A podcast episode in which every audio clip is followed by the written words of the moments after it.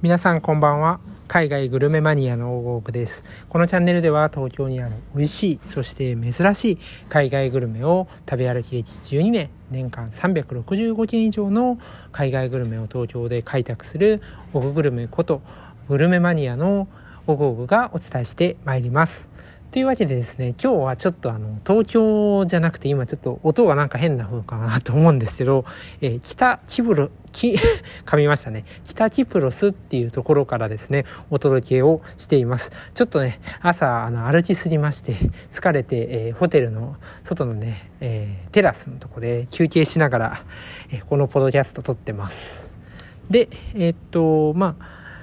ね、今日どういう話をしようかなと思ったんですけどやっぱりあの海外に今実際にあの来てるっていうこともあって、まあ、もちろん海外にしても現地の美味しい、えー、そして珍しいねそこその場しかないようなそんな料理をね開拓しています。で、まあ、それをえー、どういうふうに、まあ、見つけるというかなんかお店に入るとか入らないとかの、まあ、基準みたいなところってどういうとこなのみたいな、まあ、質問があったんですよね。なので、まあ、それにちょっとお答えする形で、まあ、私自身が実践しているその海外で美味しいグルメに出会う方法みたいなものをご紹介していきたいなと思います。でこれ昨日ちょっとまあ要約みたいな箇条書きでツイッターにまあちょっと投稿はしてるんですけど今日はちょっとその投稿をですね、あの、深掘りしていきたいなというふうに思います。で、大きく今日の、えー、話の観点っていうか、まあ、観点としては、まず、こういう店は入るよっていうところと、逆に、いや、こういうところはちょっと やめるかな、みたいな、いうところの、まあ、2つのポイントをお話をしていきたいなと思います。じゃあ、その次のチャプターからね、まずはこういうところに入るよ、みたいなところをお話できたらなと思っています。それでは次のチャプターでお話ししていきたいなと思います。それではですね、どういう、えー、まあ、お店に私がこう結構入りたいなとか、実際に入ってるかっていうところを大きくですね、えー、6つのポイントかなに、えー、絞ってですね、お話をしていきたいなと思います。まず最初にですね、えー、6つ、え読み上げたいなと思います。まず1つ目が、え現金払いのお店。2つ目、家族経営。3つ目、地元の人が集まっている。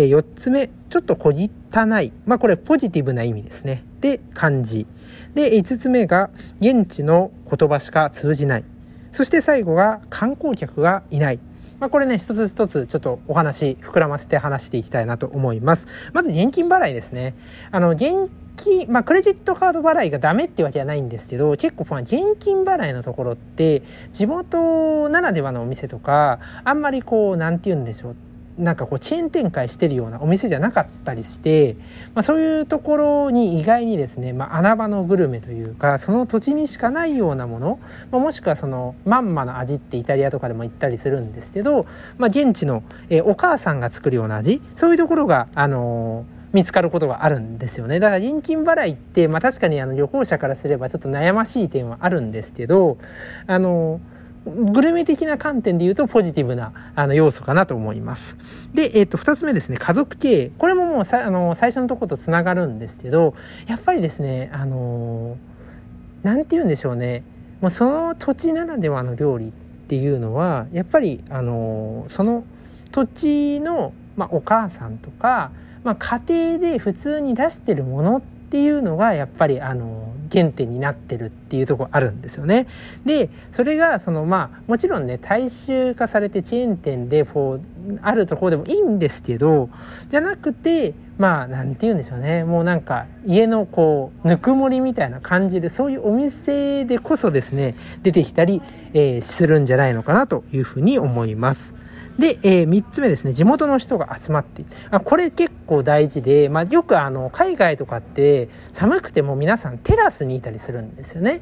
まあ暑くてもですね、逆に。で、その地元の人が集まってるっていうのは結構大事で、あの、地元の人が集まるということは、その人たちに、まあ普段から使われてるっていうことなんですよね。あの、皆さんもあの、多分自分の地元とかでのことを考えたら、まあ、普段使いしてるお店って、まあ、気軽に行くじゃないですか。まあ、っていうところをちょっとまあ見ていただければなというふうに思っています。でですね、えー、次は小汚い感じ。あの、これ別にあの、マイナスな面で言ってなくて、ポジティブな面ですね。なんかこう、なんていうのもうめちゃめちゃ綺麗とか豪華絢爛とか精錬されてるみたいなそういう店構えではなくてですねちょっとなんかボロいなみたいなそういうところってね意外にね美味しいものが眠ってたりするんですよ。まあ、その、まあ、外見に別にそんなにお金をかけなくてもですね、あの、料理が美味しければいいというところで、まあ、あの、外見に、まあ、お金をかけてすごいゴージャスにした分、まあ、料理とかの値段がめちゃめちゃ高くなっちゃうって結構あるんですよね。だからこれは結構ね、私も見るポイントにしています。で、えー、5つ目ですね、現地の言葉しか通じない。まあ、これも、あの、現地の人たちならではのお店っていうか、まあ、そこの店ですよねその観光客向けに、え作ってない、まあ、もちろん英語が通じるのはすごく大事なんですけどまああの何でしょうね現地の言葉しか通じないっていうことは、まあ、現地の料理とかを出してたりあまりその観光客だけをターゲットにしてるっていうそういうところじゃないのかなっていう観点を見てたりします。で、最後ですね、まあ観光客がいない。これはまあ結構定番かなと思います。で、あの、観光客ばっかのお店が全部ダメとは言いません。もちろんあの地球の歩き方とか、あとは海外だとロンリープラネットとか、有名なあの旅行本に載ってるところってすごくいいお店たくさんあります。それはもう私も理解してるんですけど、まあ、観光客だらけってってなるとですね、やっぱりどうしても、あの、他の人と一緒のものなんですよね、食べるものはね。あの、やっぱりこう、なんか他の人が知らない、ガイドブックに載ってない、あんまりググっても出てこないみたいな、その店を見つけるんだったらわざとですねそういうとこを外してみるっていうのも一つありかなというふうに思いますまあそんな感じでですねあの私がどういうとこに行くんですかって観点を話していきましたで次のチャプターで逆に行かないっていうところのポイントもお話ししていきたいなと思います今度は逆にですねこういう、まあ、お店にはちょっと行かないかなというところを大きくですね、5つのポイントでお話ししていきたいなと思います。まあ、あの、行くっていうところと、まあ、逆の、そういうのもあったりもするので、そこら辺は、えー、見ていただければなというふうに思っています。ただ、まあ、あの、ちょっとね、こういうところは、ん？っていう、そういうアンテナを持っておくだけでも、お店をこう絞ったりすることができるかなというふうに思うので、ぜひ参考にしていただければなと思います。では、最初にですね、5つ読み上げたいなと思います。まず1つ目が、えー、観光客向け。えー、2つ目が、まあ、炎の台って言ったりするんですけど、なんかね、あの、炎みたいなやつがこう、だ、立ってるようなところ。で、3つ目が、えー、観光スポットに近い。で、4つ目が客引きがしつこい。えー、5つ目が、えー、メニューがやたらに綺麗。ということで、まあ、一つ一つちょっと解説していきたいなと思います。まず、観光客向けですね。あの、さっきの、えー、こう観光客がいないところに結構行きますみたいなものの、まあ、逆と捉えてもらえばいいんですけど観光客向けに完全にこうなんだろうシフトされたお店っていうのはちょっと行かないようにしています。まあ、でなんでかっていうとやっぱり値段が高かったりとか、まああのどうしてもその観光客に映えあの受けるようなメニューとか、えー、見た目とかそういうのを追求しすぎてて本当に現地のその人たちが食べてる素朴な味っていうのに、まあ、出会いづらいのかなというふうに私が思うからですね。で、二つ目ですね。これちょっとね、表現どうやって言おうかなと思ったんですけど、炎の台みたいな、あの、なんて言うんでしょう。こう、まあ、光の代わりというか、ライトの代わりに、こう、縦長のところにこう炎みたいな灯ってるのが、こう、よく置いてあるのって、海外行ったことある人だったら、一回ぐらい見たことあるんじゃないのかなと思うんですけど、ああいうのがね、置いてあるところってね、漏れなくですね、結構、なんて言うんでしょう。高いし、値段が。あのー、まあ、め、そんなに僕的な観点では、魅力的な料理に出会えないというところがあります。なので、まあ、えっ、ー、と、避けるようにしてますね。あ、すいませんね。今ちょっと音出ちゃったんですけど、避けるようにしています。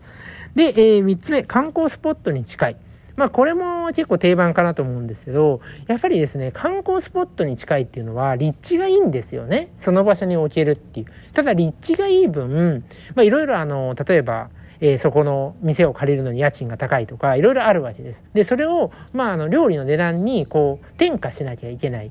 ので、まあ、どうしてもですね高くなったりとかちょっとまあクオリティがねどうしてもその観光客がそこにいっぱい来るからその人向けになってフォーカスしちゃうのでうんちょっとなっていうのがあったりします。なので結構まあ避けるというかあまり入らないかなというふうに思います特にねあのなんだろう観光客観光地のところ近くにあるお店のテラスとかってほんと人いっぱいで結構なんかねゆったりできないんですよね。なざわざわざわざわしてるしもちろんそのテラスの前周りも結構いろんな人が通るから疲れちゃったりするんですよ。せっかくご飯食べるならゆったりしたいなっていうところがあるので、まあ、そこは避けるかなと思います。で、えー、4つ目ですね。これはまあ結構定番。客引きがしつこい。あのまあ、美味しい店皆さんも思うと思うんですよ。自分がここすごい好きだなとか、このお店なかなか予約取れないんだよねとか、いう店って客引きしないですよね。あの別に客引きしなくても自然と人が来るわけですそういうお店ってね。